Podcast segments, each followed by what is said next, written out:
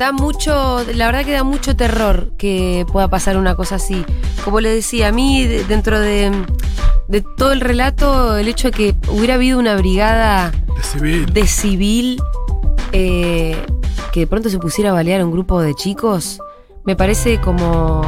No lo puedo comprender realmente. Eh, pero bueno, para entender un poquito más eh, el funcionamiento de las fuerzas de seguridad y en concreto también un poco de, de la policía de la ciudad de Buenos Aires, estamos en comunicación con Victoria Darraidou, que es coordinadora del equipo de seguridad democrática y violencia institucional del CELS. Victoria, ¿cómo estás? Julia Mengolini te saluda. Hola Julia, ¿qué tal? ¿Cómo estás? Bueno, gracias por atendernos, Victoria. No, por favor, a ustedes por Eh, la conversación. Victoria, ¿es común Sí. que existan brigadas de civil? Bueno, son, eh, digamos, tareas que, que hacen desde la comisaría y que en este caso dejan evidencias como viene arrastrando ya la Policía Federal cuando intervenía en la ciudad de Buenos Aires, de estas tareas que, cumplen policías de civil, como en este caso, de investigación, pero que poco se sabe de qué se tratan, ¿no? Y en la experiencia de la Policía Federal dejó evidencias claras de prácticas abusivas, extorsivas, delictivas eh, por parte de estos grupos.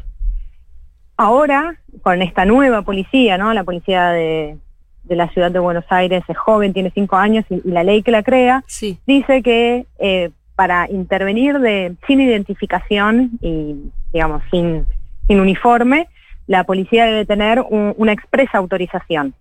Sí. Entonces, bueno, en este caso sería importante conocer cuáles son o cuál era la autorización que contaban el personal de, de esta comisaría para, para intervenir. Más allá de que claramente todo lo que vimos después es una sumatoria de irregularidades, ¿no? Claro, porque también hubo un, un intento como de encubrir la propia escena del crimen por parte de la policía. Sí, totalmente. Este caso muestra como repetidas malas prácticas, prácticas aberrantes, ¿no? De, de- de las policías. Y en este caso, eh, tal vez también por la repercusión que tuvo el caso, se, se pudo desarmar un poco la, la trama policial inicial, porque lo que nosotros vemos repetidamente es que la versión policial se replica Sí. ah, y se convalida judicialmente y, y se toma. y también en los una- medios, en los medios hegemónicos. Exacto, ¿viste? eso te iba a decir. Hace un cómo- ratito leíamos los primeros titulares y, y bueno, y era la versión policial totalmente. Los ladrones Exacto. fueron perseguidos y... Exacto, sí, sí, ahí acoplándole a, a la idea de, de cómo también la- los medios de comunicación se montan sobre la, sobre la primera versión eh, policial. Entonces, eh, me venías diciendo cómo, un poco cómo se construye esta especie de eh, montaje. Sí, bueno, exacto, esa es la posibilidad que tiene la policía de, de montar eh, su propia forma de, de interpretar o hacer conocer eh, los casos.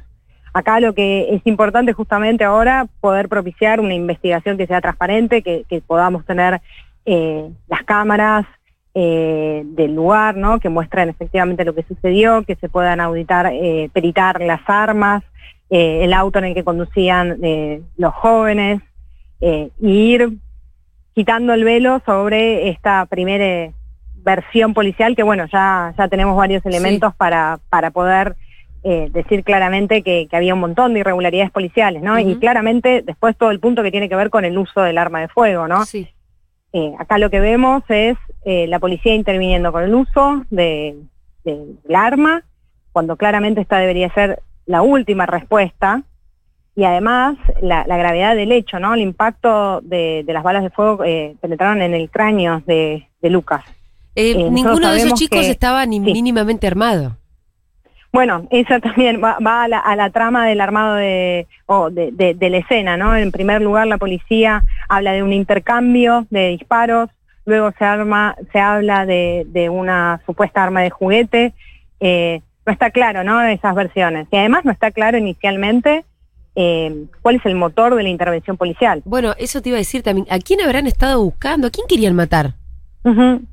Sí, La verdad Por es que además fueron a matar porque, porque suponete que eh, estaban buscando a, a, no sé, a un narcotraficante, un ladrón, y efectivamente encontraban a quien estaban buscando, rematarlo por la espalda, tampoco de una buena práctica policial, ¿no? También es como le están negando, obviamente, el juicio a esa persona, aunque hubiera sido culpable, o el que estaban buscando. Definitivamente, cuando hablamos de uso de armas de fuego, eh, la policía puede intervenir usándolas, digamos, cuando, cuando hay una idea de peligro inminente. Claro. Cuando hay una persona, cuando la propia policía o terceros en la escena están en peligro. Ahora, esa intervención policial tiene que ser con el menor nivel de letalidad posible. Y acá es lo que te decía hace un ratito, ¿no? Eh, la- las balas impactaron en, en la cabeza de, de Lucas.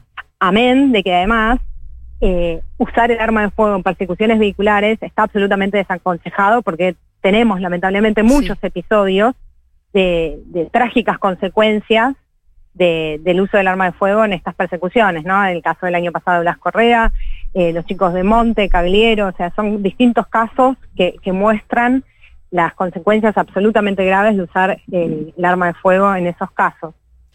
Eh, en este caso, bueno, ah, yo hablaba de, lo espeluznante que me parece una brigada de civil y parece ser que uno de los policías había sido acusado por Cristina Kirchner en el 2016. No sé si conoces esta historia. Sí, Eh, Sí, hay- porque había sí. ido, bueno, él es de la metropolitana, habían ido, ellos declararon que habían ido a pasear a Río Gallegos y que después terminaron confesando que eran policías y que en realidad iban a hacer un operativo. O sea, policías de la metropolitana, de la ciudad de Buenos Aires, haciendo un operativo en Río Gallegos. Ya. Y Cristina en ese momento dijo no vinieron a hacer nada de eso.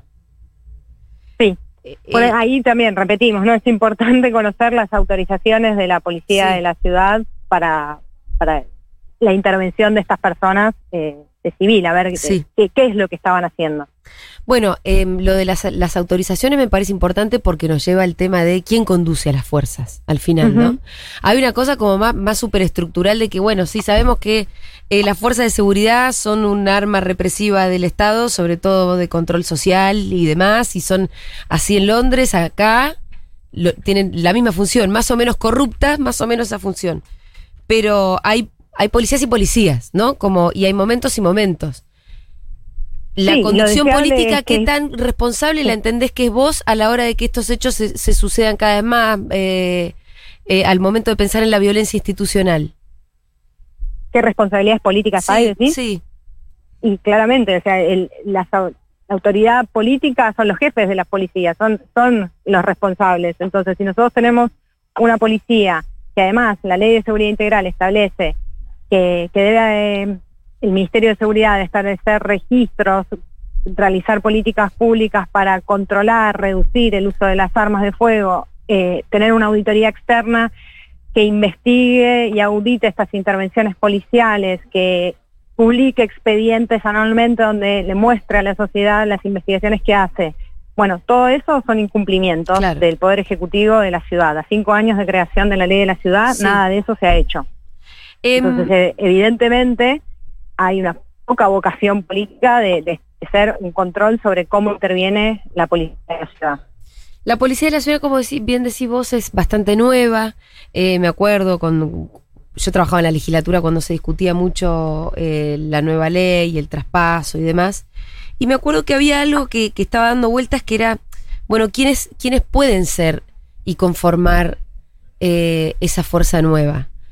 Y, y en definitiva, ¿quiénes fueron? Porque el peligro era que viniera la resaca de otras fuerzas los que habían sido espías en otras fuerzas, los que habían sido exonerados en otras fuerzas. ¿Quiénes son los policías de la ciudad hoy? ¿Hay de eso? Bueno, no Hoy se está eh, auditoría extrema que permita conocer esto. Hoy sí sabemos que son personal que, aparte de policía, sobre todo de la Policía Federal, que, que fueron traspasados y de la propia Policía Metropolitana. Ay, te estamos provincia. escuchando muy mal. Eh, a ver. ¿Me escuchás ahí vos? Uy, Victoria. Ahí la perdimos del todo. parece que se cayó. Maldición. Hola Victoria, Victoria. Me quedaba esa pregunta nada más. La estamos llamando de vuelta. Parece muy bien. Eh, Es un tema serio como para que te conteste yo, Julita. No, sí, sí, no pretendería eso, ni yo tampoco. Por eso se lo preguntaba. Eh, entiendo que la fuerza, que la metropolitana se, se hizo bastante con la resaca de otras fuerzas. Imagínate lo que es eso, Sí. ¿no? Y al principio el jefe era Alfino Palacios, que tenía todo su propio pron- prontuario, También se puso porque de era amigo de Macri, porque lo había ayudado en su secuestro, toda una cosa de amigos siempre. espionajes. Eh, Julita, también se habló mucho de las taser. Sí, ayer y hoy, sí. eh, como diciendo si con las tasers esto se podría haber evitado, entonces bueno, en vez de dispararle a un chico lo electrocutás. Sí. Digo, y nunca, de nuevo, gente que habla de las tasers y no habla de la gravedad de policías de civil. Eh, sí, totalmente. Yo Me no- hizo acordar el caso de Ariel Carrera también, ¿no? Eh, ¿Ariel se llamaba? Ar- ¿Ariel Carrera? No, creo que. Fernando, Fer- ah, Fernando. Fernando Ariel Carrera, sí era. era. Sí. Eh, ese joven que estaba que estaba con su auto En Pompeya fue en todo esto. Pompeya y también una policía de civil no, lo persigue. lo persiguen, él piensa, él, él piensa que, que le quieren robar porque viene en un auto, no están identificados, nada. Eh, trata de escaparse de los supuestos ladrones y no, no paran de dispararle. Y, ya con un montón de tiros en su cuerpo se sube a la vereda manejando, ya sin control Sí. de vehículo, atropellando a varias personas. Claro, y después, después Estuvo tuvo- preso mucho tiempo. por haber atropellado a un montón de personas, porque le había disparado a la policía. Una cosa realmente increíble. Lo que pasa que, claro, acá lo que hizo la policía fue lo mismo que intentó hacer en este caso, que fue encubrirse Exacto. y montar toda una escena. Ah, bueno, ahí volvemos a estar en comunicación con em, Victoria Darraidou, coordinadora del equipo de seguridad democrática y violencia institucional del CELS. Victoria, retomo la última pregunta. Yo te había preguntado y se empezó a cortar. Eh, ¿Por quiénes está compuesta la, la- la policía de la ciudad de Buenos Aires? Sí, ahí te decía, bueno, con el traspaso, obviamente amplió un montón eh, la cantidad de policías de lo que era la policía metropolitana y muchas pasaron de la policía bonaerense y, y muchas fueron trasladadas, traspasadas, perdón, de, de la policía eh, federal argentina. Y también, eh, bueno, en los últimos años la cantidad de policías que se fueron formando propios de, de la policía de la ciudad. O sea, nuevos ingresantes en la Sí. policía. Y lo otro que yo también recuerdo eh, durante la discusión eh, que, que- que le estábamos tratando como de dar forma, sobre todo la forma jurídica, a la policía, era bueno, ¿cuál era el objetivo? ¿Para qué iba a estar y existir la policía metropolitana? Y me acuerdo que se hablaba de una policía más de proximidad, ¿no? Como, como el policía que pueda conversar un poco con el vecino, que, que estuviera un poco ahí eh, dando seguridad en el mejor de los sentidos. Eh, Claro, porque a- sí. eso que, perdón, eso que, que, que más o menos me- los legisladores de aquel momento trataban eh, de darle forma, la verdad que está muy lejos de una patrulla de civil que mate por la espalda. ¿Qué es lo, No, a, a qué se está dedicando la Policía Metropolitana al final? definitivamente, a- ahí claramente tenía que ver con que hacer una policía de intervención local tenía que intervenir en las conflictividades urbanas y la Policía Federal se iba a encargar de, de los delitos complejos, ¿no? Ahora, con el sesgo y, la política de seguridad que implementa el Poder Ejecutivo de la ciudad, lo que vemos claramente es una policía que interviene para el control poblacional, ¿no? Con todo lo problemático que es esto, porque es una policía que interviene con un sesgo particular sobre eh, o con los chicos varones de los barrios populares de la ciudad, con las personas trans, con las personas que ejercen la prostitución en la calle, con los vendedores ambulantes y peor aún cuando son migrantes. O sea, contra esos colectivos específicos vemos una policía eh, que imprime esta política del gobierno de la ciudad absolutamente restrictiva del espacio público. Eh, bueno, vo- vos, ¿por dónde seguirías de cerca el caso? ¿Qué es lo que más te interesa, lo que más te interesa saber como, como experta? Lo importante del caso, Sí. y me, me parece que, que en este lugar hay algo de lo que vos mencionás que es absolutamente relevante, ¿no? Esta intervención de las policías de, sí, de civil. de, de civil. ¿Qué hacen las brigadas? Sí, Eh, poder tener mayor claridad y transparencia, ¿no? So- sobre estas intervenciones. Y después otra cuestión absolutamente preocupante es eh, la falta de controles y de políticas del Ministerio de Seguridad de, de la ciudad para con el uso de la fuerza y, y la auditoría externa, ¿no? Que controla, que debería controlar eh, estas intervenciones, en realidad los casos específicos de, de situaciones abusivas por parte de las policías y que se tienen que traducir en políticas que modifiquen la práctica, ¿no? Esto es, no son tres policías aislados Sí. que actuaron contra la ley. O sea, es eso y además sí. las prácticas que están absolutamente arraigadas en una nueva policía. Ahora, ¿cómo se hace? Ahora me sacaste un tema, yo justo te estaba, te estaba diciendo que ya te largaba Sí. y te dejaba tranquila, pero se me vino otra idea a la Ah. cabeza. Hace tiempo que ya las policías se forman en derechos humanos Mm. y que esos contenidos ya forman parte de la currícula de la formación de lo que sea. Y no pareciera que eso esté teniendo demasiado resultado. ¿Cómo se, cómo se hace ese cambio estructural bien de fondo? Ahí entiendo que no hay otra que una fuerte vocación política de, mm. de realmente reformar las, las policías, ¿no? Ahí está la policía de la ciudad y de las distintas jurisdicciones.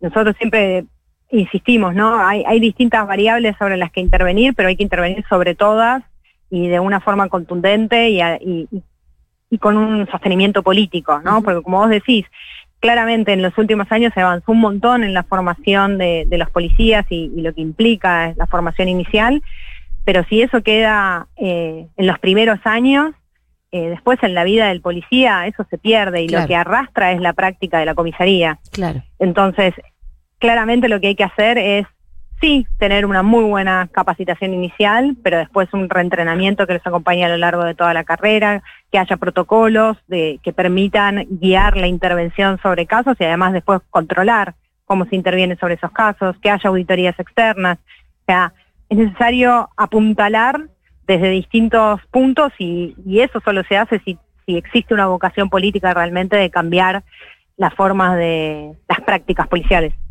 Eh, ahora sí, te mandamos un abrazo, Victoria. Gracias por la conversación. Gracias a usted. Era Victoria Darraidou, que es coordinadora del equipo de Seguridad Democrática y Violencia Institucional del